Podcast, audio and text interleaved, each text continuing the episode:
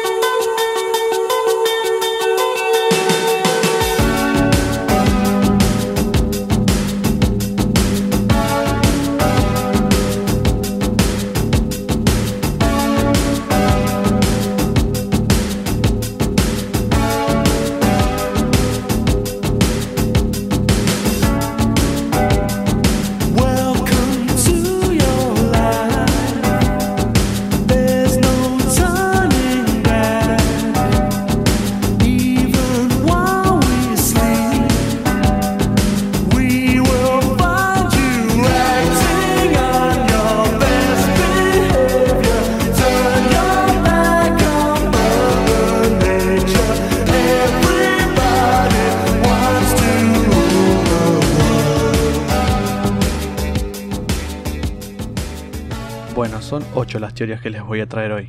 Empezamos con la primera. Existe una teoría que habla que los aviones a chorro, el rastro que dejan en los cielos, son realmente gases químicos que provocan enfermedades en la población y así benefician a la industria farmacéutica. Número 2. Nemo significa nadie en latín. Buscando a Nemo significa buscando a nadie. Así que toda la película es un padre delirante que está traumatizado por perder a su familia e intenta buscar a su hijo desaparecido que no está vivo. Número 3. Hay teorías que dicen que cada vez que experimentas un déjà vu estás teniendo un cruce con vos mismo en un universo paralelo. O sea, que lo que estés haciendo en ese universo lo estás haciendo en otro. Número 4. Y muy conocida. ¿Y si la razón por la cual morimos es debido a que el oxígeno es un veneno que nos va matando con los años? Número 5. Hay una teoría que confirma que hay enfermedades que estuvieron congeladas durante millones de años, y con el cambio climático podríamos estar despertándolos. Si eso sucede podríamos estar expuestos a bacterias y virus mortales. 7. Existe una teoría que confirma que tenemos más de 5 sentidos, y que aún no entendemos los otros sentidos porque no tenemos la tecnología para detectarlos. Algunos dicen que un sentido que no conocemos es la sensación que se tiene cuando alguien te está observando.